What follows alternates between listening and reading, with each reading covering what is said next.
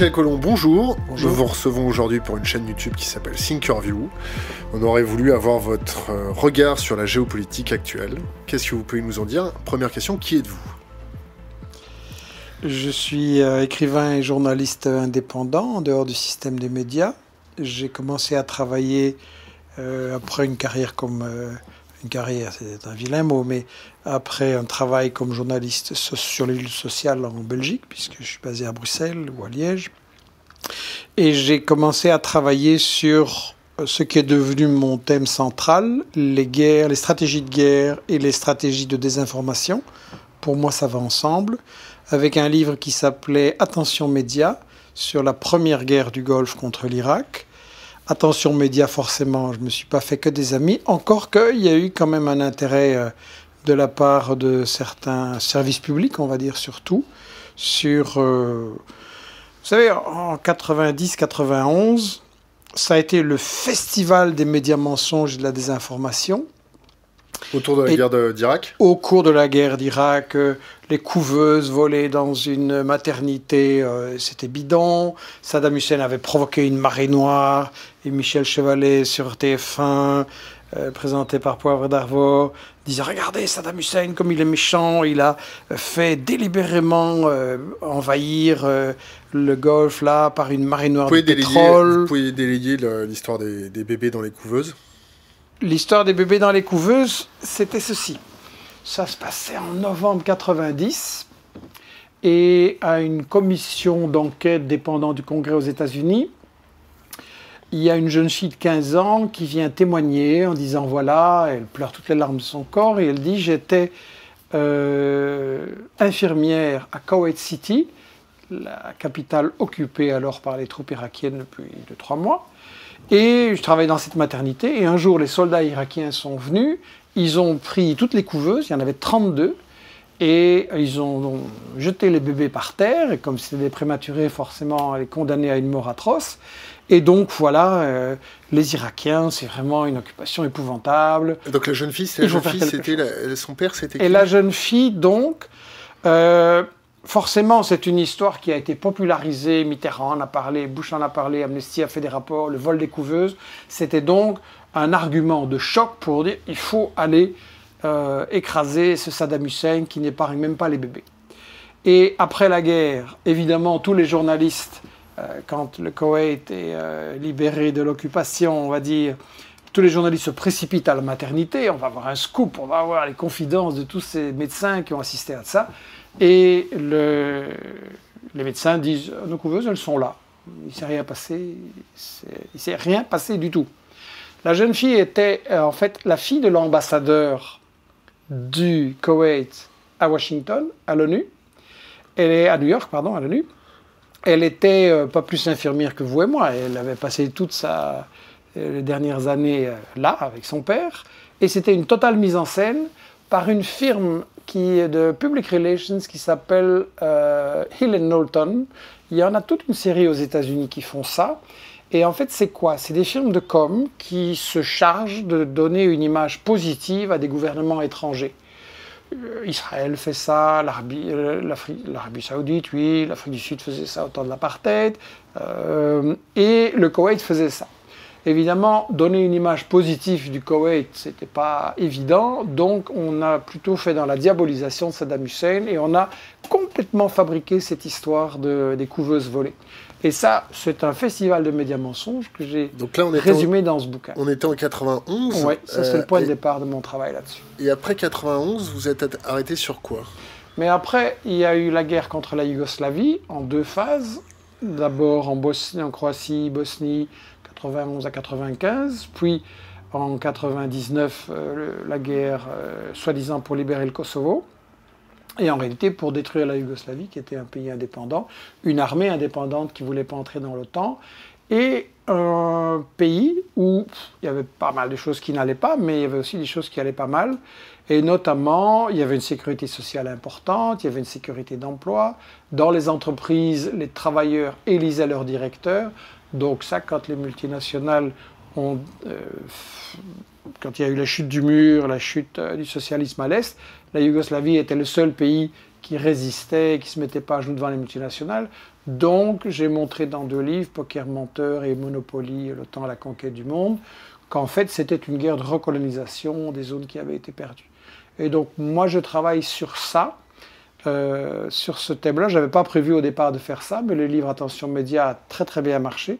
C'était la première fois qu'on faisait une analyse critique de médias en Europe. Il y avait eu aux États-Unis Herman Chomsky qui avait publié un bouquin qui m'avait inspiré, qui était très important, qui s'appelle Manufacturing Consent, la fabrication du consentement. C'est-à-dire qu'ils avaient fait un genre de test média. Ils analysaient la couverture des deux camps dans les grands médias des États-Unis, quantitativement déjà, euh, et puis aussi euh, qualitativement dans l'analyse. Et ça, ça m'avait inspiré. Et j'avais décidé d'appliquer ça à cette guerre du Golfe euh, en 90-91.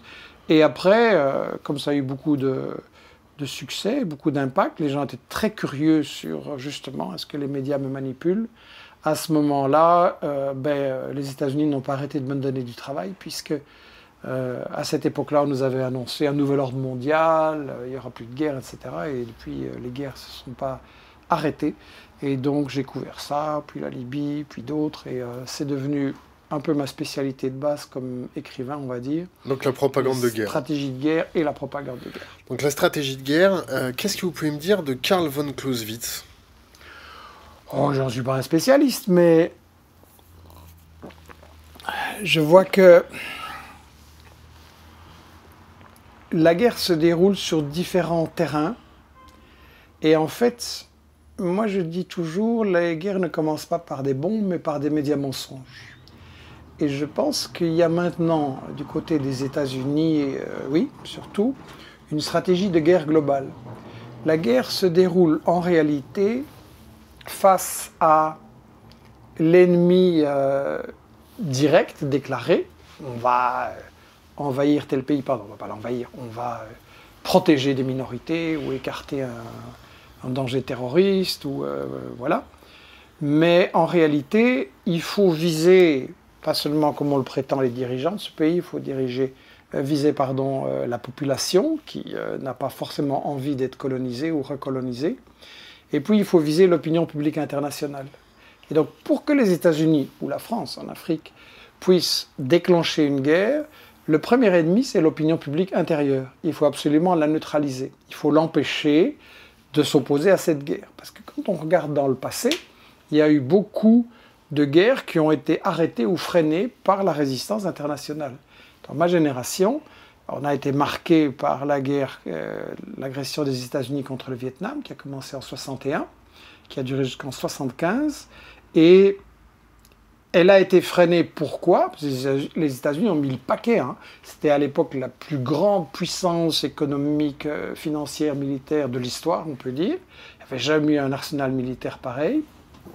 Et le Vietnam, c'était quoi? Un pays de paysans. C'était un pays pauvre, de paysans, euh, très peu développé à cause du colonialisme. Et donc, à la fin, c'est David qui a gagné c'est Colette qui est parti la queue entre les jambes. Parce que, un, les Vietnamiens étaient euh, bien soudés, on va dire, avec des dirigeants honnêtes, ça, ça compte beaucoup, pas corrompus, qui avaient vraiment une vision de la libération, qui avaient aussi vraiment une vision d'unir toutes les forces possibles, les communistes, les bouddhistes, les chrétiens, euh, des différentes classes sociales, contre l'occupation. Et deux, le facteur qui a permis que les États-Unis soient vaincu, c'est la mobilisation internationale. On faisait des manifs pour, euh, contre la guerre. Au début, il y avait quelques centaines de personnes, et finalement, on a eu des manifs de centaines de milliers de personnes, et les États-Unis ont été complètement démasqués là-dessus. Donc, Qu'est-ce que vous pouvez nous dire euh, autour d'une affaire qui s'appelle l'affaire du golfe du Tonkin? Ah oui, intéressant ça. Moi, je dis que chaque guerre commence pas par des bombes, mais par un média mensonge. Et dans le cas de la baie du Tonkin, les États-Unis, c'était Johnson, je pense, à l'époque, avaient décidé d'intensifier euh, leurs opérations et ils ont dit voilà, euh, les deux navires US dans la baie du Tonkin ont été attaqués par les Vietnamiens et donc nous ripostons. Ça, c'est un classique de la propagande de guerre. C'est jamais nous qui attaquons, c'est euh, les méchants qui attaquent et nous, on est dans, en légitime défense. Et après, les États-Unis ont reconnu que l'incident de la baie du Tonkin avait été complètement inventé et fabriqué de toutes pièces. Chaque guerre est basée sur un média mensonge, et ça c'est quelque chose que j'ai analysé pour l'Irak, pour la Yougoslavie, pour la Libye, un gros truc qui est monopolisé dans la communication de guerre et qui doit faire basculer l'opinion où il faut faire quelque chose. Est-ce que vous avez entendu parler d'une opération qui s'appelle l'opération Northwood? Oui, c'est l'Irak. C'est le, avec le Contragate, ça C'est à peu près la même époque. C'est euh, autour de Cuba. On en reparlera. Ah oui. Je mettrai les liens. Euh, très bien. Donc les, les médias mensonges à la base d'une guerre pour retourner l'opinion publique. On est en 2016. Qu'est-ce que vous avez relevé en ce moment comme média mensonge? Bah, Sur les guerres, euh, il y a deux choses. Un, on ressasse les médias mensonges des guerres précédentes qui ont pourtant été complètement démasqués. Et ça, c'est frappant. Sur la Libye, par exemple, que j'ai suivi, puisque j'ai été deux fois là-bas pendant les bombardements, j'ai fait une enquête, j'ai fait un livre qui s'appelle Libye, OTAN et médias mensonges. Et là, moi, je disais à l'époque, un, c'est basé sur des médias mensonges d'origine, à savoir que Kadhafi aurait euh, bombardé euh, la population qui manifestait. C'est complètement faux, c'était une invention. Deux, qu'il aurait envoyé des conteneurs de Viagra pour euh, stimuler ses soldats pour violer en masse comme instrument de terreur de la population. Ça, c'est un classique les viols de guerre, c'est un classique de la propagande de guerre. Évidemment, quand j'ai été euh, en, en, Libye et que j'ai raconté cette histoire, ils m'ont rayonné en disant Viagra, on ne connaît pas, nous c'est le gingembre. Et ça n'a, c'était complètement bidon. Et ça, c'est au niveau des médias mensonges justificateurs. Et puis, j'ai dit à l'époque, dans les premiers articles, et puis euh, après, il y a eu ce livre, j'ai dit c'est une guerre évidemment pour le pétrole de Kadhafi, c'est une guerre pour les réserves très importantes. Il y avait 30 milliards de revenus euh, chaque année euh, du pétrole. Pour des pays en crise comme les États-Unis et la France, c'est un butin. J'ai dit c'est l'or de Kadhafi qui est placé dans les banques des États-Unis et qui vont jamais euh, rendre, et c'est pour empêcher Kadhafi de financer des projets de développement alternatifs de pays africains pour échapper au chantage des multinationales et du FMI. évidemment, on m'a dit c'est un comploteur, il voit le mal partout, bien sûr que les États-Unis et Sarko font une guerre humanitaire. Et maintenant, dans les emails révélés de Mme Clinton, elle dit oui. Euh, c'est euh, un, Sarko il faisait la guerre parce qu'il voulait le pétrole et il avait des accords pour Total, et deux, c'est une bonne raison de faire la guerre à Kadhafi pour son magot, son or quoi. l'or de Kadhafi, ça représentait combien? Oh, c'était c'est des sommes très importantes parce que la Libye était un des, je ne veux plus oser dire un chiffre, mais je l'ai mis dans mon bouquin, mais je suis mauvais sur les chiffres, mais c'était très important pour une raison bien simple. La Libye était un des rares pays au monde sans dette. oui, non, mais il y, a ça. Non, mais certes, là, c'était intéressant. Nous, moi, j'ai suivi l'aspect plutôt sur les fonds souverains. Mhm. qui représentent beaucoup plus en, masse de, dollars, si je peux parler en termes de masse de dollars, que la réalité de leur physique de, Kadhafi. je pense que les fonds, le fonds souverain libyen d'investissement étranger était beaucoup plus important que le. Oui, oui, absolument. D'accord, donc la Libye, la Libye, ça s'est fait. Euh, la Syrie? Au niveau média mensonge, ben. C'est quelque chose qu'on a suivi dans le site Investi Action et notamment en publiant les travaux, les enquêtes de Bahar Kimungur, qui est un Belge d'origine turque mais de la communauté proche de la, Syrie et qui, a suivi ce dossier en permanence. Et en fait, oui, on a eu, comme d'habitude, des médias mensonges pour justifier euh, en fait une guerre qu'ils voulaient mener contre la Syrie, mais par des, des méthodes indirectes. Et les médias mensonges, c'était notamment de montrer des euh, cadavres et des choses bien atroces, comme on fait toujours dans chaque guerre pour euh, euh, jouer sur les émotions du public, et de dire voilà, c'est Bachar qui l'a fait. Et dans beaucoup des cas de, photos qui ont été publiées, c'était l'inverse. Je ne dis pas que les, troupes de Bachar étaient, ce sont des anges toujours. Il y a eu des, des atrocités, il y a eu des crimes, c'est incontestable. Mais très souvent, on montrait des photos en disant voilà les victimes de Bachar. Mais non, c'était des soldats euh, tués par les rebelles, justement. Ça, c'est euh, très frappant. Au niveau des armes chimiques, personne n'est des anges dans ce conflit, mais il y a une chose qui est... Il faut toujours voir à qui ça profite, ce genre de choses. Le moment où ça se passe, c'est le moment où euh, l'opposition est rebelle et en grande difficulté sur le plan militaire. C'est le moment où euh, la Syrie a accepté que vienne une mission de l'ONU pour une mission de bons offices pour mettre fin au conflit. Et juste à ce moment-là, comme par hasard, sous les yeux des inspecteurs, Bachar aurait été utiliser des armes chimiques à quelques kilomètres de l'endroit où ils sont. Donc ça, c'est un truc classique. En réalité, il y a eu beaucoup de documents des États-Unis euh, et notamment de Seymour Hersh, un journaliste d'investigation extrêmement important aux États-Unis, qui a beaucoup de confidence de l'establishment militaire, qui a dit non, non, euh, ça c'est complètement bidon.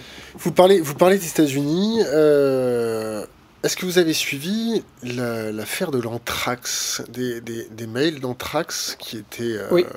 Qu'est-ce que vous pouvez nous en dire? Les principes de la propagande de guerre, c'est de cacher l'histoire, cacher les intérêts économiques, diaboliser, effrayer, euh, inverser la victime et euh, l'agresseur et l'agressé, monopoliser le débat, censurer les informations adverses. Dans la diabolisation, il faut absolument flanquer la trouille. C'est quelque chose que Michael Moore a bien montré dans Bowling for Columbine, où il montre que Bush, dans sa croisade pour attaquer, au départ, il voulait attaquer encore beaucoup plus de pays que ce qu'il n'a fait, il avait vraiment besoin de flanquer la trouille aux, citoyens des États-Unis avec le terrorisme et évidemment ce, cinéma sur l'anthrax et sur les armes de destruction massive, tout ça c'est euh, au même moment, ce sont des recettes. Il y a, je parlais des public relations, il y a des psyops en Grande-Bretagne et aux États-Unis, là c'est même assez ouvert. En France, spin doctor. aussi. Voilà, des experts de la manipulation psychologique. Et ces gens-là sont des pros. C'est-à-dire qu'ils analysent quels sont les thèmes qui peuvent marcher pour flanquer la trouille ou pour justifier une guerre. Je ne sais pas si vous avez vu un film euh, qui s'appelle Wag the Dog aux États-Unis, qui est un film très intéressant euh, où un président c'est déjà dans les années 90, je crois. Un président euh, est en déclin dans les sondages parce qu'il a couché avec une fille, etc. Et ça ne se peut pas là-bas. Et il, euh, il faut absolument qu'il remonte. Euh, l'élection, c'est bientôt. Il doit remonter dans les sondages. Donc, ces experts en com et en psyops décident il faut un ennemi. Le problème, c'est que pour le moment, il n'y a aucune tension particulière, il n'y a pas d'ennemi, il n'y a pas vraiment de gros conflits. Donc, on va fabriquer un ennemi et quel pays ça peut être, celui-là, non, etc. Et donc finalement on décide que ça va être l'Albanie. Et on va être l'Albanie parce que personne ne la connaît, on ne sait même pas très bien où c'est, et donc on va pouvoir fabriquer. Et alors je crois que c'est De Niro ou Hoffman, je ne sais pas, mais il y a donc un scénariste de Hollywood qui est chargé de fabriquer et il invente des images où on voit une petite fille avec, euh, des flammes derrière et un pauvre petit chat. Et donc, c'est tourné en studio, mais c'est présenté comme étant la pauvre petite fille qui échappe aux atrocités des méchants. Il faut que les États-Unis aillent euh, protéger euh, cette pauvre petite fille et son chat. Et le film est très intéressant parce qu'il montre vraiment la fabrication de l'ennemi, la fabrication de la trouille. Et bien entendu, à la fin, le scénariste est assassiné parce que il ne faut pas qu'on sache. Le président, ça marche, le président remonte dans les sondages, et bien entendu, le scénariste doit mourir. Au milieu de tout ça, euh, de tout euh, cette propagande de guerre, comment se situe euh, la France, vous, avec votre nationalité belge? Comment vous nous voyez, les Français? Bon, les Français, ça n'existe pas. Je ne sais pas si vous parlez de Hollande, de Valls et de BHL ou si vous parlez des gens qu'on vient de rencontrer dans la rue. C'est ça, des, Pour gens comme vous et moi. Oui. Ben, je pense que malheureusement, euh, les Français ont un gouvernement qui travaille contre leurs intérêts. Quels sont les intérêts des Français? Les intérêts des Français, c'est que c'est d'avoir du travail, d'avoir un revenu correct, pouvoir donner un avenir à ses enfants, pouvoir se payer des soins de santé et avoir une vie un peu correcte, ce qui est financièrement et techniquement tout à fait possible. Euh, il y a bien assez de richesses qui sont produites pour que tout le monde vive bien on est dans une situation, pardon, abominable maintenant. La moitié des gens travaillent comme des dingues et sont stressés, font des heures sup et prennent des pilules pour tenir le coup. Et l'autre moitié des gens sont au chômage sous-employés et prennent des pilules parce qu'ils sont en déprime. Il faut absolument organiser la vie économique et sociale en fonction des besoins des gens et pas en fonction des profits de quelques multinationales. Ça, c'est euh, un système infernal. L'intérêt des Français, comme des Belges et comme de tout le monde, à mon avis, c'est de vivre bien, de vivre correctement. Il y a déjà une première mesure qui devrait être faite, puisqu'il n'y a pas du travail pour tout le monde, parce que heureusement, les techniques, les technologies, l'informatique ont progressé, on doit travailler beaucoup moins qu'avant. Ben, on partage le travail, tout le monde travaille 20 heures, tout le monde sera content, et on pourra s'occuper de ses gosses, de la culture, voyager, faire du sport, ce qu'on a envie. ça, c'est l'intérêt des gens. Un jour, un jour euh, je discutais avec quelqu'un qui est censé avoir un cerveau bien fait. Il m'a dit, tu sais, euh, j'ai balancé mon nom. la, la, la démographie nuit à la qualité des cerveaux. Qu'est-ce que vous pouvez me dire de cette phrase-là? La démographie nuit à la qualité des cerveaux. Il veut dire que s'il y a trop de, si on fabrique trop de gosses, on sera plus bête ou euh? Je sais pas. Je n'ai pas la réponse. Il faudra lui demander à lui. Mais pour revenir à, la question importante, euh, l'intérêt des Français n'est pas le même que l'intérêt du 1% qui accumule des fortunes. Je pense à Erolo qui euh, pille l'Afrique. Je pense à Dragala qui fabrique des instructions de mort et qui s'est fabriqué une fortune là-dessus. Je pense à des gens comme Bondra qui licencient des gens à tour de bras et accumulent des fortunes dont ils ne savent pas quoi faire. L'intérêt des 99%, il est exactement contraire aux intérêts du 1%. Et on a de plus en plus de fortunes. On a 85 personnes qui possèdent autant que la moitié de l'humanité. C'est un système absurde, ça ne peut pas continuer. Les gens ne peuvent pas être heureux dans un système comme ça. Et le problème, c'est que les guerres sont des guerres pour le 1%, parce que qui a intérêt à aller contrôler les minerais en Afrique, le pétrole au Moyen-Orient, les marchés, euh, les forêts, l'eau, etc. Qui a intérêt? Vous? Moi? Non.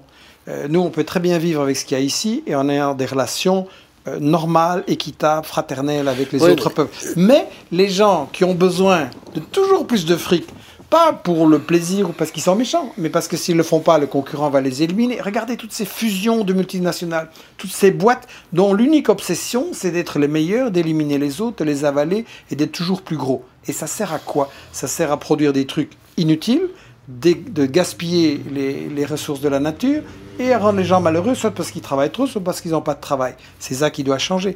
Et les guerres sont malheureusement une manière de faire main basse sur les matières premières, les marchés, la main-d'œuvre aussi. Donc, c'est des guerres pour le 1%. Donc, comment se positionne la France autour de tout ça? La France est suiviste, la France essaye de louvoyer pour essayer de faire entendre sa voix. La France se trouve où euh Est-ce que c'est une question importante? C'est une question d'un Français, ça. Hmm. Mais Forcément, euh, elle est importante alors. Forcément. Mais. Bon, la France a eu. En fait, l'élite française a deux tendances.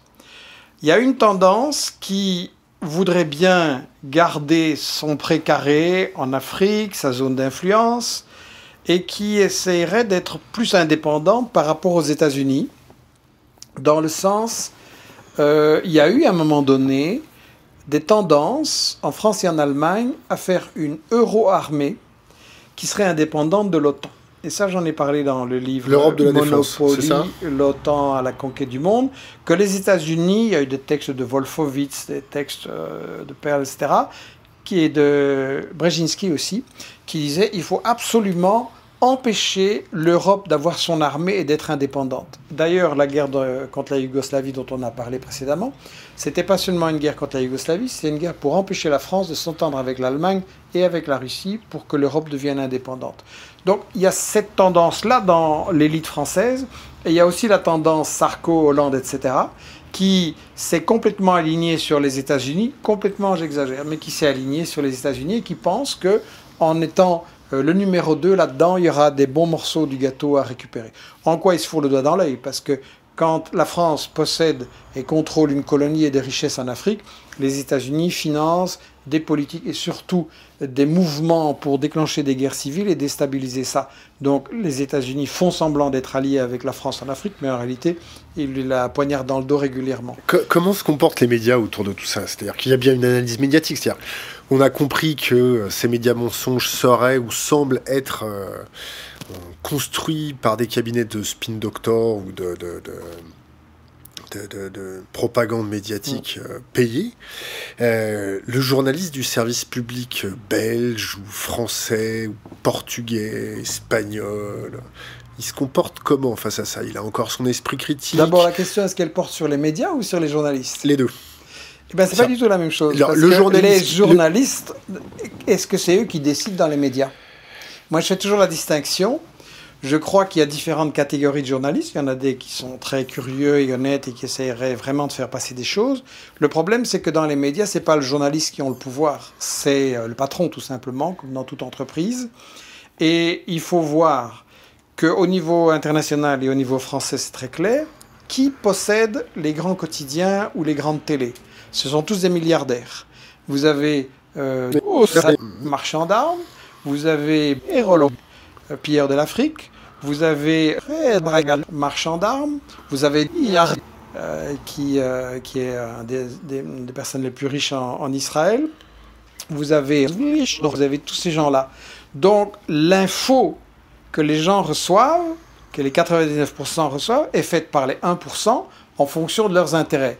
Alors vous allez me dire, oui, mais euh, euh, c'est pas parce qu'il est patron qu'il va mettre à la porte le journaliste qui lui déplaît. Bien si, on a plein d'exemples justement où des journalistes n'ont pas pu euh, exprimer ou ont été carrément virés.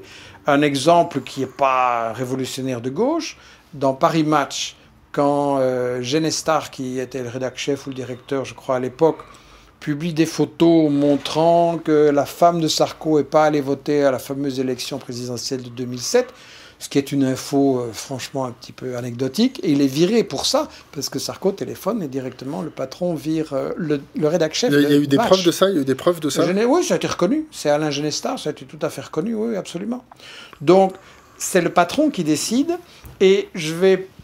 Mais l'analyse, comme je parlais tout à l'heure de Herman et Chomsky, ils ont amené une analyse importante qui est que l'info, elle est filtrée de différentes manières. Il n'y a pas que la propriété, il y a aussi la publicité. C'est-à-dire que maintenant, vous pouvez lancer un quotidien, mais euh, supposons qu'on le vende à 1 euro ou 1,50 euro, en réalité, le coût de fabrication est deux à trois fois plus important. Ça veut dire que ce n'est pas en payant votre quotidien que vous le payez, c'est l'annonceur qui paye le quotidien. Ça veut dire que en fait, on vend un acheteur à un annonceur. Et les budgets de la publicité, c'est quoi? C'est le pétrole, c'est les bagnoles, c'est Procter Gamble et tous ces machins-là. C'est pas le coiffeur du coin qui fait vivre les grands journaux ou la télé. Donc la publicité, c'est un, très, très, un filtre très important. Le troisième filtre important, ce sont les relations entre les pouvoirs économiques, politiques et médiatiques. Il y a un très bon bouquin, malheureusement épuisé, de Geoffrey Goens, Tout pouvoir confondu, où il analyse toutes les grandes multinationales euh, européennes et des États-Unis, et il montre l'enchevêtrement au niveau des actionnaires et au niveau des administrateurs. Vraiment, toutes les multinationales sont les unes dans les autres. Et au niveau des médias, c'est très frappant. J'ai publié dans un de mes bouquins un résumé de ce qu'il avait euh, travaillé et qui montre que dans les médias aux États-Unis, on a les multinationales de la banque, de la chimie, du pétrole, de l'armement, etc., qui sont dans les médias. Donc on a des relations très très étroites. Et puis il y a des relations de copinage, on va dire, et d'élitisme entre les grands directeurs, les journalistes vedettes euh, et les pouvoirs politiques et économiques. Et le quatrième filtre ne doit pas être négligé, c'est la question de l'idéologie dominante. Parce que je n'ai pas voulu dire, et je ne dirai jamais, que tous les journalistes sont pourris. Plein de journalistes essayent de faire correctement leur métier. Un, en général, on ne leur laisse pas le temps d'investiguer, de faire des enquêtes. Il faut produire vite, c'est un travail à la chaîne en fait. Et deux, il y a quand même aussi ce phénomène de l'idéologie. On vit dans une société, on a été formé dans corps, les journalistes aussi baignent dans l'info qui est, qui est diffusée. Et ça, c'est une idéologie, euh, une idéologie dominante. Euh, un un journaliste vedette de TF1 disait au moment de la guerre du Golfe, là dont je parlais, la première, disait, voilà, nous avons d'un côté le monde civilisé et de l'autre côté le monde arabe, textuellement à l'antenne. Donc on est dans une pensée extrêmement raciste et colonialiste, ça, ça reste très très fort. Euh, Régis Debray avait dit cette phrase que j'aime beaucoup de citer, parlant justement de ce phénomène de... Il disait, euh, ils ont enlevé leur casque, mais dessous la tête est restée coloniale. le mode de pensée reste celui de l'Européen blanc supérieur avec ses valeurs et que les Arabes, les Noirs doivent apprendre de l'Européen civilisé. Sur, votre chaîne YouTube, vous avez annoncé il y a un ou deux mois euh, que Laurent Fabius euh, et, le gouvernement de François Hollande étaient responsables des attentats avec... Euh, le Bataclan, je crois bien, euh, par euh, le fait qu'ils aient financé euh, le terrorisme. Oui. Est-ce que vous pouvez rentrer plus en détail sur cette section Oui, ça ne vient pas de moi, hein, ça vient de différents enquêteurs, dont de nouveau Seymour Hersh, qui est un journaliste très très intéressant, qui devrait vraiment être aux États-Unis, donc qui devrait vraiment être diffusé, parce qu'il a les confidences de gens de l'establishment. Par exemple, quand euh, Obama ou Clinton euh, décident une guerre, vous avez des généraux qui sont pas d'accord, qui disent euh, on peut pas la gagner ou ça va provoquer des effets pires et donc qui balancent des choses. Et Seymour Hersh avait effectivement avait fait des révélations par rapport à tout ça. Ouais, ouais, vas-y. Hein. Il avait fait des révélations par rapport à tout ça. Il avait dit quoi? J'ai oublié la question. Ah, la question c'était euh, pourquoi vous incriminiez euh, Laurent Fabius voilà. dans les attentats? Voilà.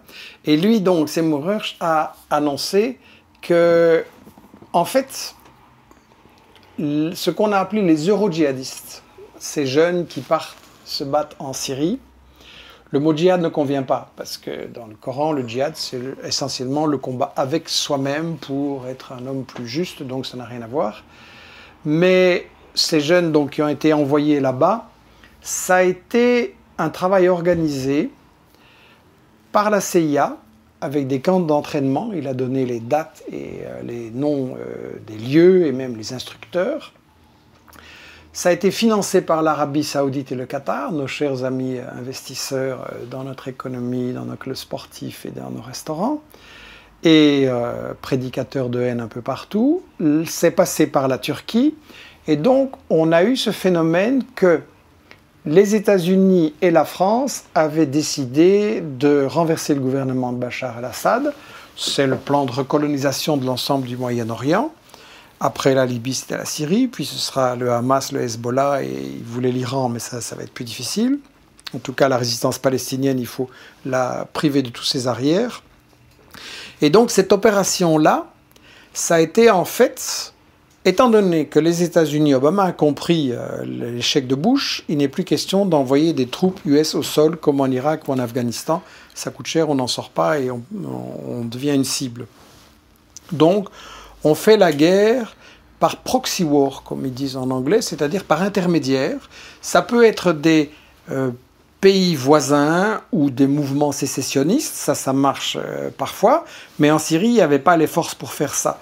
Donc les seules forces qu'ils ont trouvées, c'est de constituer une armée d'euro-djihadistes, quand même 35 000, venus de toute une série de pays, avec l'argent de l'Arabie saoudite et du Qatar pour financer ça. Et c'est pas nouveau, c'est exactement ce qui avait été fait contre l'Afghanistan, l'opération Ben Laden.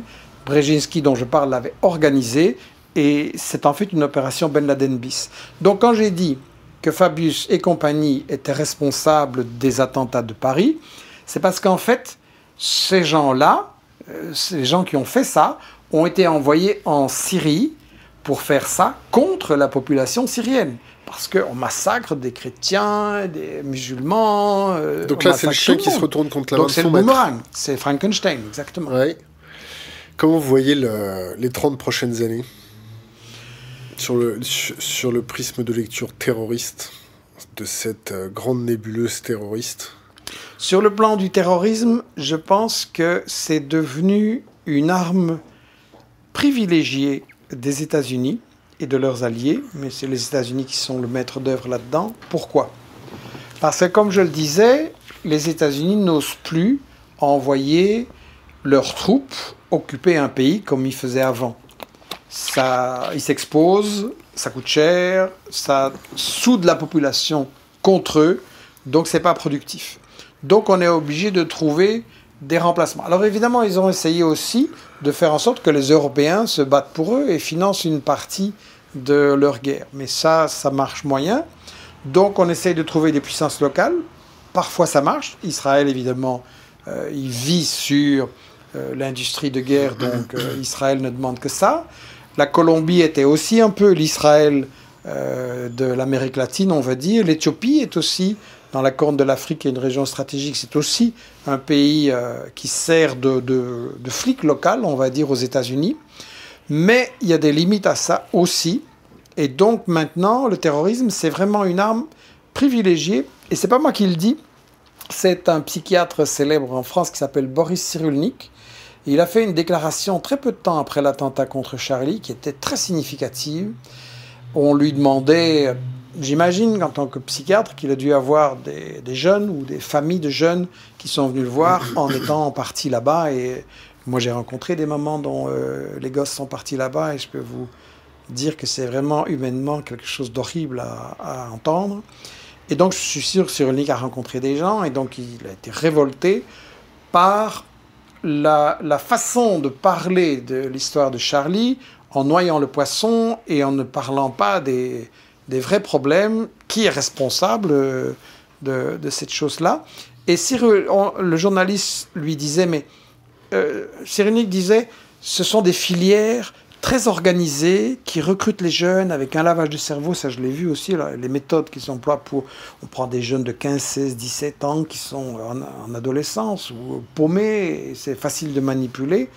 Et donc Cyrulnik disait, c'est des filières bien organisées. Alors le journaliste lui dit, filière de qui Et il dit, par les gens du pétrole et de la drogue, très clairement, parce que c'est un moyen pas cher pour déstabiliser des gouvernements et contrôler des régions et des ressources. Donc je crois que c'est ça le point fondamental, c'est que le gouvernement français et ses alliés ne sont pas la, solution face au problème du terrorisme, ils sont la cause du problème. Et les États-Unis, qui sont évidemment les maîtres d'œuvre, sont ceux qui utilisent à une grande échelle le, le terrorisme. Il faut rappeler qu'ils l'ont fait contre Cuba, qu'ils l'ont fait contre le Venezuela, contre des pays latino-américains. On a financé des coups de la CIA pour faire exploser un avion avec des sportifs cubains ou dans des hôtels que, à La Havane. Donc, et ils sont parler... réfugiés à Miami, les gens qui ont Est-ce que vous pouvez nous parler des réseaux Gladio? Oui. Ben, les réseaux Gladio, pour les jeunes, c'est un phénomène très important. Dans les années 50, au moment de la guerre froide, moi j'ai vécu ça, j'étais petit garçon. Dans les années 50, on était éduqué dans les Russes vont nous attaquer.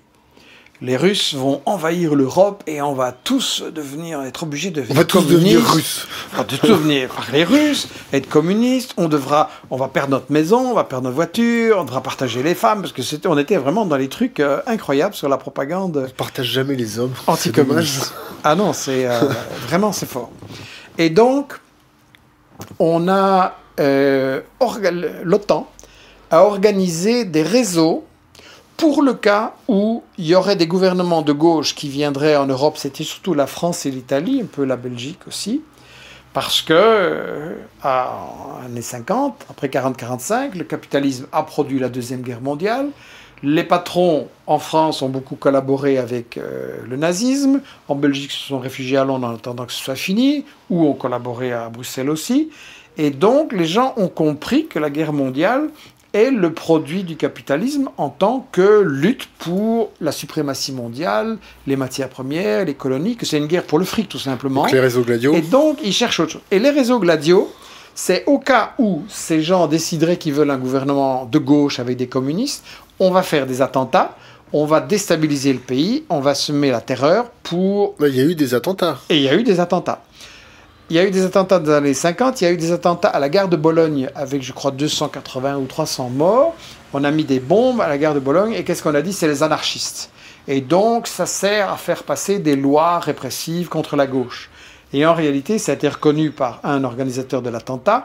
En réalité, c'était une provocation des réseaux Gladio et de l'OTAN pour semer le bordel en Italie, flanquer la trouille, on revient à ce qu'on avait abordé tout à l'heure, aux Italiens, allez, il nous faut un gouvernement de droite, il faut des lois très fortes. Donc c'est le recours au terrorisme pour déstabiliser. Vous avez vu, euh, en France, on a eu récemment une grande campagne contre les théories du complot, les complotistes euh, et euh, les casques en aluminium. Est-ce que vous pensez que, puisque notre histoire n'est pas assez énoncée clairement, comme les réseaux gladiaux, comme les gens ne savent pas ça. Mmh. Est-ce que cette antériorité historique est utilisée par les, moi, ce, que, ce que nous on appelle les nouveaux gourous, qui disent voilà, les réseaux Gladio, bah, ils nous l'ont mis à l'envers. les attentats Koulibaly, c'est la même chose. Alors nous, on n'est pas du tout d'accord avec cette vision-là, l'histoire de euh, le, rétroviseur qui passe du noir à l'argent, mais c'était pas la bonne voiture, mais hmm. on n'est pas trop d'accord avec ça, on n'est pas même du tout d'accord avec ça. Est-ce que vous pensez que pour supprimer certaines théories du complot, il faudrait se retourner sur notre passé pour expliquer hmm. aux gens, ça s'est produit, mais là, sur ce coup-là, c'est pas le cas? Hmm. Qu'est-ce que vous en pensez? Tout à fait. Je pense que la question des complots, du complotisme des obsédés de la théorie du complot, c'est une question importante. Euh, je suis en train de travailler là-dessus et euh, ça va sortir bientôt.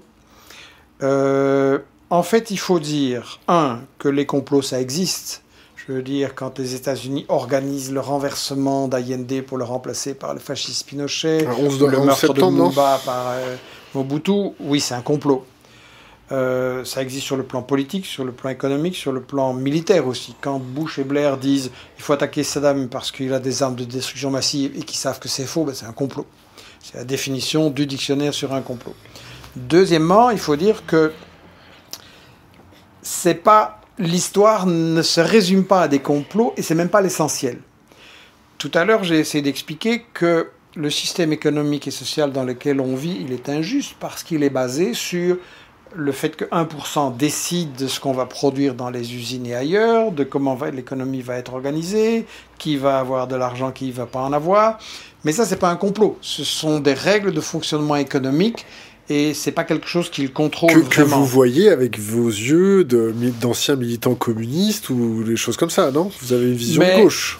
C'est clair que l'analyse de Marx permet de comprendre comment fonctionne l'économie. Et je suis je pense qu'il faut éviter les, lancers d'étiquettes et que les C'est ce qui a marqué sur votre fiche Wikipédia. Ah oui, bien sûr.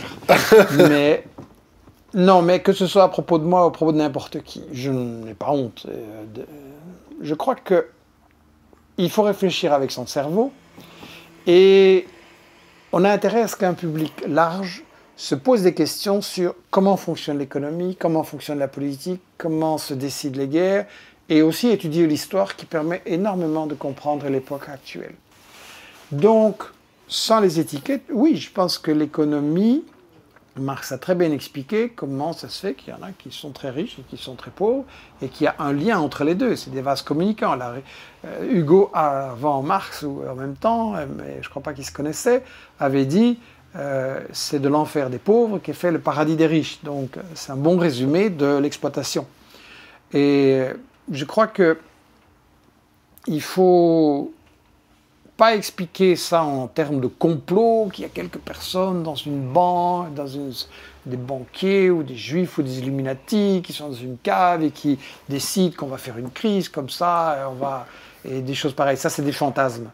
Et on voit beaucoup de fantasmes et de théories du complot pour expliquer le monde, pour une raison bien simple, c'est que les médias ne permettent pas de comprendre le monde, les médias cachent à chaque guerre la vérité, cachent le fonctionnement de l'économie. Je veux dire, on invite tout le temps des, économistes qui euh, serinent que le 1% a raison et qu'il n'y a pas d'alternative, et tous les autres sont, sont boycottés.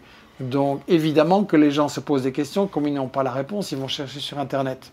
Sur Internet, on peut trouver de bonnes choses et de moins bonnes, et forcément, ils peuvent tomber dans des pièges. Et c'est très important effectivement d'étudier l'histoire, mais aussi l'économie, les stratégies de guerre, parce que moi je pense que souvent on dit ce truc-là c'est trop compliqué, les gens ne vont pas comprendre, donc on simplifie. Non, il faut essayer de communiquer l'essentiel, de donner des faits, de permettre aux gens de réfléchir dans un langage simple, avec des mots que tout le monde comprend, et tout le monde peut comprendre. Moi, j'ai déjà donné des formations sur l'économie ou la philosophie ou les stratégies de guerre à des ouvriers qui avaient arrêté les écoles à l'étude à 16 ans, à des ménagères qui n'avaient jamais fait d'études. Et donc, tout le monde peut comprendre ça. Et je vais dire, les gens d'en bas, parfois, comprendront beaucoup mieux euh, le fond des choses que les gens qui croient qu'avec leur grande éducation, ils savent tout. Et je crois que c'est ça, pour répondre à cette histoire du complot, les médias n'informant pas, refusant le débat avec les gens qui défendent d'autres points de vue, une autre analyse ou d'autres sources tout simplement qu'eux, il provoque ce sentiment. On nous cache tout, donc on va chercher des choses midi à 14h, alors que le monde est parfaitement connaissable et analysable euh, s'il y a une vraie info correcte. Et c'est ça qu'avec Investigation on essaie de faire. Donner aux citoyens les moyens eux-mêmes d'analyser le monde et de se faire leur opinion. Vous, avez parlé des Balkans, on va revenir sur, euh, sur les Balkans. Est-ce que vous connaissez le général Wesley Clark? Bien sûr. Est-ce que vous connaissez ses déclarations? Ah oui, qu'est-ce qu'il a cité dans. Qu'est-ce qu'il a dit? Qui est ce monsieur? Et, qu'est-ce qu'il a fait? Ben, Wesley Clark est un général qui a bombardé la Yougoslavie et j'étais sur place pendant euh, les bombardements. Il était le chef d'état-major de l'OTAN, donc c'était le chef des opérations. Et je peux témoigner que c'est un criminel de guerre que s'il y avait une justice internationale, il aurait dû être jugé. Parce que j'ai été sur place, j'ai vu des hôpitaux bombardés, j'ai vu qu'ils étaient venus bombarder un hôpital. J'ai vu une infirmière, en entendant qu'il y avait les sirènes, s'est dit, elle était en congé, mais ma place était à l'hôpital. Elle arrive à l'hôpital. Ils reviennent bombarder une deuxième fois pas bombardée, je veux dire avec des euh, bombes à fragmentation, donc elle a été amputée. Euh, c'était vraiment terrible. J'ai vu des, gosses, euh, j'ai vu des usines détruites, comme par hasard. Toutes les usines qui étaient nationalisées yougoslaves ont été détruites et toutes les usines qui appartenaient à des multinationales étrangères, celles-là étaient intactes. Donc c'était vraiment une guerre économique dégueulasse et Wesley Clark était un criminel de guerre, ça c'est clair. Ça donne d'autant plus de poids à la déclaration très intéressante qu'il a faite en 2005 ou en 2007, je ne sais plus, je crois 2005, il était interviewé par une radio que je connais, où j'avais été, qui s'appelle Democracy Now, par Amy Goodman aux États-Unis. Et il a fait une confidence très intéressante. Il était euh, à la retraite tout de suite après la Yougoslavie. Et donc, il s'amène au Pentagone fin 2001, après le 11 septembre, novembre, décembre, je crois. Il y a la date dans un de mes bouquins. Et il rencontre un général avec qui euh, il était copain. Et ce général lui dit voilà, je viens de recevoir un mémo d'en haut, donc de Rumsfeld, le ministre de la Guerre, et le mémo dit Nous allons, nous, États-Unis, nous allons prendre sept pays, en commençant par l'Irak, l'Afghanistan, le Soudan, la Libye, le Liban, la Somalie et pour finir l'Iran. Sept pays. En 2001. Donc, ça veut dire que tout ça a été programmé. Après, on dit oui, c'est parce que Saddam a des, armes de destruction massive, parce que le Soudan, ils font ceci ou ils font ça, ou Kadhafi, c'est tout programmé. Et après, on saute sur le prétexte ou on fabrique le prétexte. Et donc, Wesley Clark, c'est un aveu très intéressant parce que c'est pas un type de gauche, c'est pas un complotiste. Il dit lui-même, voilà, les États-Unis, ils ont un plan pour recoloniser tout le monde arabo-musulman. Et ça, on l'a analysé dans un bouquin qui s'appelle La stratégie du chaos, impérialisme et islam, les États-Unis décident de contrôler ce qu'ils appellent l'arc islamique, Moyen-Orient, Maghreb, mais aussi la corne de l'Afrique avec deux pays stratégiques, le, Soudan et la Somalie, et l'Afghanistan et le Pakistan, qui sont... Euh, L'Afghanistan, c'est la plaque tournante au point de vue stratégique de, de l'Asie pour menacer la Chine, et le Pakistan, c'est euh, la zone centrale pour les voies de l'océan euh, Indien, parce qu'on pense toujours en termes de pays au niveau euh, stratégique, mais il faut penser en termes d'océan. Les routes maritimes, il y en a 60% maintenant qui sont dans l'océan Indien, c'est plus Atlantique, euh, l'Atlantique ou même le Pacifique, c'est l'océan Indien qui est le centre du monde, et donc le Pakistan, voilà. Mais je m'entraîne trop loin par rapport à ça. Vous connaissez le collier de perles? Oui, c'est ça. La sécurisation du collier de perles. Oui, voilà. Les, les Chinois ayant peu de matières premières et une économie qui se développe énormément, sont obligés de se procurer des matières premières là où il y en a. Et donc c'est par là que les États-Unis veulent les tenir. Évidemment, les États-Unis ne sont pas tout à fait fous et ils ne peuvent pas imaginer d'attaquer militairement la Chine, ce serait impossible. Donc il faut l'encercler, il faut la priver, au pouvoir la priver de ses approvisionnements en matières premières. Donc il y a une guerre pour les matières premières et ce que la Chine veut faire, c'est un réseau de ports en eau profonde, parce que le commerce euh, maritime international maintenant, c'est des ports en eau profonde. Et voilà, euh, tout ce collier de perles, effectivement, toute cette, euh, cette chaîne de ports en eau profonde, les États-Unis, dès qu'il y a un partenaire ou un allié pour la Chine, ils essayent de déstabiliser, coup d'État, guerre civile ou corruption pour essayer de prendre le contrôle. Ils l'ont fait récemment au Sri Lanka. C'est vraiment euh, très important pour eux de contrôler l'océan Indien. La Papouasie-Nouvelle-Guinée, qu'est-ce que vous pouvez nous en dire en ce moment? Tu vas spécialiste, je passe. D'accord. Euh, comment ça va se terminer? Sur le plan euh, des guerres, sur le plan du terrorisme ou sur en le plan général? des guerres, ouais. Sur le plan des guerres. Parce que là, on voit la Russie faire énormément de mouvements, on voit la Chine construire des, des porte-avions fixes avec des îles artificielles. Et on voit les contrats d'armement, un petit peu les alliances soudées un peu à gauche et à droite. nous, l'Europe, on est au milieu. Comment ça va se terminer On, va à la guerre ou on va pas à la guerre? Cette euh, personne peut le prédire. L'histoire n'est pas prévisible sur ce plan-là. Les deux peuvent arriver. Il y a toute une série. Euh, j'ai publié il y a quelques mois une série d'articles. Obama craint euh, un conflit mondial, je crois, c'est ça le titre, analysant un discours très étonnant qu'il a fait au moment où il il a présenté l'accord conclu avec l'Iran. Il avait évidemment une opposition très forte des républicains au Congrès, même chez les démocrates aussi, qui disaient il ne faut pas euh, faire un accord avec l'Iran, il faut les attaquer, il faut continuer. Et il a dit Obama, si vous attaquez l'Iran, un, ça ne va pas du tout euh, euh, faire le bien des États-Unis, parce que l'Iran nous résiste, il ne s'est pas mis à genoux. Deux, ça va nous discréditer au point de vue international. Jusqu'à présent, on a pu compter sur l'aide de la France et des Européens pour faire la guerre contre la Libye ou la Syrie. Mais si on fait ça tout seul, étant donné que Peugeot et compagnie ne rêvent que d'une chose, c'est des contrats de Téhéran, ils vont pas nous suivre, c'est fini. Les Allemands non plus n'en veulent pas. Donc il a dit à ses opposants aux États-Unis, euh, il faut euh, arrêter de penser qu'on peut faire la guerre contre l'Iran. Et il a dit aussi une chose intéressante, et il a dit euh, on ne va pas pouvoir contre, contrer comme ça la volonté des Russes et des Chinois indéfiniment. Les Chinois, ils possèdent une grande partie de la dette des États-Unis parce que l'État des États-Unis est un État en faillite. S'il n'y a pas les pétromonarchies et la Chine pour financer sa dette, euh, l'économie est en faillite littéralement. Et donc il a dit voilà, si on fait ça, euh, on va affaiblir terriblement les États-Unis. Alors on se trouve maintenant dans une période historique très importante et très dangereuse. En fait, il y a deux courants aux États-Unis. Il y a le courant qui dit nous sommes en déclin économiquement, financièrement, militairement. Il faut essayer d'être malin. Il faut faire des guerres sans que ça se voit trop. Il faut toujours avoir des alliés. Il faut essayer de neutraliser les puissances qui pourraient s'opposer. Il faut faire la guerre intelligemment, ça veut dire aussi par la corruption, par la CIA, par des guerres civiles, et de la façon la moins visible possible. Ça, c'est un courant. C'est Obama, c'est Brzezinski, euh, des gens comme ça.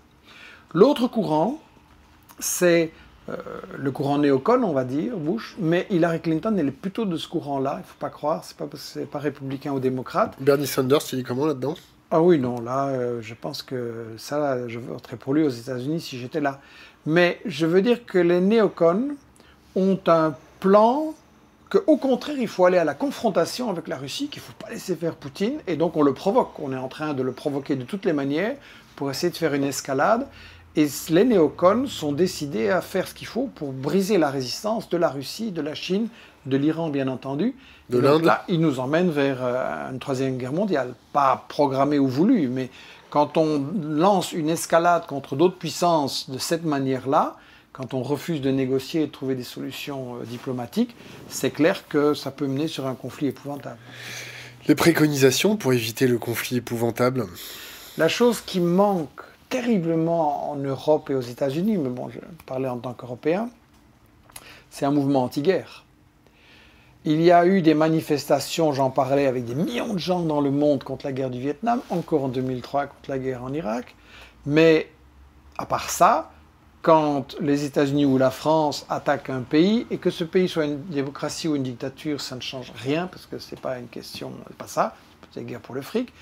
Quand on attaque des pays, quand on fait la guerre, il n'y a personne dans les rues maintenant. C'est ça qui est dramatique, c'est que on a eu dans le passé des mouvements anti-guerre puissants dans les années 30, euh, dans les années 50 et encore après. On a eu des dockers qui refusaient de charger les armements, on a eu des ouvriers qui se mettaient en grève, on a eu des sabotages de trains, on a eu des mouvements de solidarité très importants, on a eu des appels d'intellectuels pour la paix, des réunions, des forums, Bertrand Russell, les tribunaux, tout ça. Et maintenant, c'est complètement disparu. Et il y a un phénomène terrible en France et dans les autres pays européens, c'est que la gauche, qui devrait être le fer, mais je ne parle pas de M. Hollande, hein, ça, je parle pas de, ça c'est pas la gauche pour moi, mais même à gauche du PS, les gens qui devraient être en première ligne contre la guerre, pour la paix, pour le dialogue international, pour le respect de la, souveraineté des nations, euh, basculent et soutiennent les guerres de l'OTAN en disant oui, il faut faire quelque chose, il y a un dictateur, il y a ceci, il y a cela comme si le but des États-Unis et de la France était d'amener la démocratie partout dans le monde. Ils font ça avec l'aide de l'Arabie saoudite et du Qatar, donc forcément, ils se payent la gueule des gens. Donc, je crois que ça, c'est le drame maintenant. La gauche a complètement capitulé devant les guerres que j'appelle coloniales, n'ose plus dire qu'on nous ment à chaque guerre et n'ose plus organiser la solidarité avec les pays du Sud. Et là, on revient à cette phrase de Debré que je cite tout le temps, il y a une mentalité coloniale, une mentalité arrogante en France et en Europe. Nous, euh, les Blancs, les bons, on sait ce qu'il faut faire partout dans le monde, on sait ce que les Arabes, les Africains, les Latinos doivent faire. Mais non, on est, euh, pourquoi on saurait plus qu'eux? Pourquoi on aurait la solution? Laissez-les se débrouiller pour résoudre leurs problèmes. Et ça, l'absence d'un mouvement anti-guerre, pour moi, c'est une chose terrible parce que, comme je le disais, on est sur le sentier de la guerre, ça peut arriver, ce n'est pas une fatalité, mais la résistance, elle est où? Dernière question, conseil pour les jeunes générations pour endurcir euh, l'esprit critique, euh, se forger. Euh, Ça, c'est l'essentiel. Je crois que la jeune génération a vraiment intérêt, si elle veut vivre dans un monde qui ne soit pas épouvantable au niveau des guerres, de la destruction de la nature et de cette manière de répandre la haine que tout le monde se déteste dans tous les sens, je crois que la jeune génération a vraiment intérêt à prendre en main son combat pour la justice, pour la paix, pour euh, la nature, et que le combat, il passe par la question de l'info. Et donc, Investigation, c'est de ça qu'on s'occupe, on est un média, c'est ça notre métier, on va dire. Il n'est pas possible de faire la guerre sans manipuler les gens. Donc il est très important de vérifier les infos et je parle de guerre déclarée ou non déclarée, de guerre militaire ou de guerre sociale ou culturelle, etc. Il faut vérifier les infos absolument. et c'est tout à fait possible. Il faut que l'info devienne quelque chose qui n'est pas réservé aux experts, aux professionnels, mais devienne une activité citoyenne. C'est trop important, l'info, pour notre vie aujourd'hui et demain à tous, pour la laisser aux mains de gens pour qui c'est soit du fric, soit des intérêts de propagande. Il faut que l'info soit faite par les citoyens. Je pense que ça devrait commencer à l'école, mais là, je rêve. Et donc, il faut organiser des ateliers parallèles ou avec les profs qui euh, sont motivés là-dessus, mais en parallèle, il faut organiser des ateliers pour apprendre à regarder la télé ou les images, les manipulations que ça peut entraîner, pour apprendre à faire une analyse critique sur les infos qu'on reçoit, à chercher les sources, à chercher l'autre version, à écouter les méchants et à se faire son opinion par soi-même. Je pense que c'est quelque chose que je dis très souvent. C'est qui les méchants Si on veut se battre. C'est qui les méchants? Ben, les méchants, c'est toujours ceux qui ne sont pas d'accord avec nous, ceux qui ne sont pas d'accord de donner le, pétrole gratuitement, ou le cuivre, ou le coltan, ou euh, le canal de Suez ou le canal de Panama. Les méchants, c'est ceux qui ne sont pas d'accord avec le 1% des multinationales, c'est ceux-là qui sont diabolisés. Et donc je crois que si on veut euh, vraiment, comme je le dis, créer un monde, et je pense vraiment que c'est possible, quand je ne sais pas, mais je pense vraiment que c'est possible, créer un monde où il n'y aura plus l'exploitation et tous les uns contre les autres et la haine et la destruction de la nature, je pense que l'info est la première des batailles et c'est pour ça que le premier conseil que je donne aux jeunes et à tout le monde, c'est euh, d'appliquer cette idée, prendre en main la bataille de l'info, c'est-à-dire nous sommes tous des journalistes. Michel Colomb, merci. Merci à vous.